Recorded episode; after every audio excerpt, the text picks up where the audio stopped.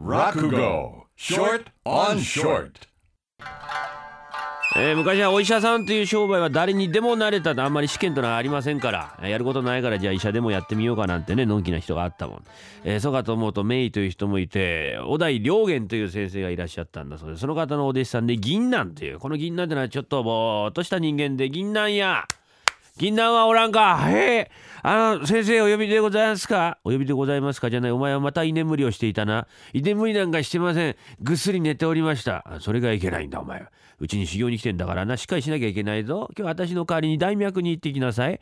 あの先生大脈って何ですか？私の代わりに病科に見舞いに行くんだな。蔵前の伊勢屋さんのお嬢様がご病気だ。まあほっといてもなどうということのない病なんだがな大家のお嬢様見舞いがない程度矢の催促でお前の修行にもなるから今日はお前を代わりに使わせますよ。向こうに行くとな番頭さんが出てきますがな挨拶をするんだ。お前挨拶はできるかい？挨拶は得意です。小さい頃から銀杏ちゃんは挨拶は上手だねってそう言われて育ったんでございますよ。あそうか。番頭さんが出てきたら何と挨拶をする？はえ受点受点その勢いが違うねお前は。受テームってのはおかしいな。これはこれは番頭さんとこの程度でよいな。えー中へどうぞお入りくださいと言われたらな、ちょいと反り身になって、はいはいと返事をするな。そっくり返ってえばるんですか？えばるのではない医者の威厳というものを示すな。それからな、あ待合室というのか、こう、8畳ぐらいの立派な雑誌に通されます。座布団が1枚敷いてあるが、これは医者の見識だから座ってよろしい。しばらくするとそこにな、タバコ盆が出てくる。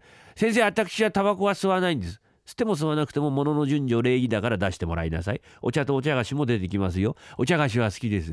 えー何が出ますかね？羊羹が出るからいつも。羊羹ですか？何切れぐらい出ますか？何切れまではわからんが7切れぐらい出てくるかな？でもこれは食べてはいかん。食べちゃいけないんですか？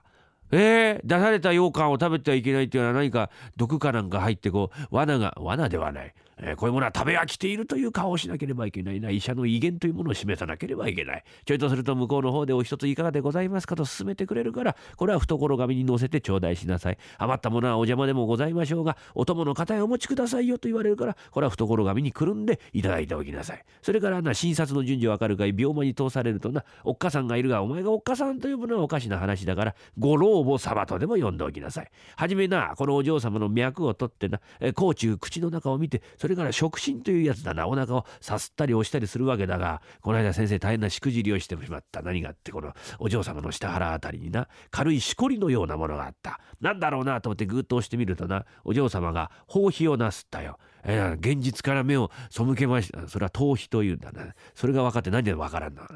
包皮というのはおならのことだおならあんな可愛いお嬢様がおならいや誰でもしますよ伏せてたからあな溜まってたんだろうあお嬢様の顔色が瞬く間に真っ赤に染まったよここでさよならって帰っちまうというと病家を一見しくじるいや何があってあの先生はもう恥ずかしいから嫌ですってことになるといかんからそこは先生早速のトンチだしばらく掛け軸をこうじっと見ているとご老母様がお手を洗いくださいよとこう水を勧めてくれたえそれは聞こえないふりをしてついに袖を引かれた時に初めて心づいたという思い入れでもってこれはこれはご老母様何かおっしゃりたいことがあれば大きな声でお願いをいたします。近頃年のせいかのぼせの加減か耳が遠くなりましてなとこう言うとお嬢様の顔色がスーッと元に戻った。いや何があって耳が遠ければ今のおならは聞こえなかったとこういうことになるだろう。まあこういうトンチ搭載はなおいおい身につけなさい。そこに羽織があるから着替えてな。あー襟元を合わせてあーなかなか似合ってますよ。懐紙は持ったかい。はい持ちました。羊羹くるみ紙変な覚え方をするんじゃない。しっかりやっといで行ってまいります。ってさこのぼんやりした銀杏さんがカゴに揺られまして蔵前の伊勢屋さんまでやってまいります。次はまた来週。Sunday Flickers.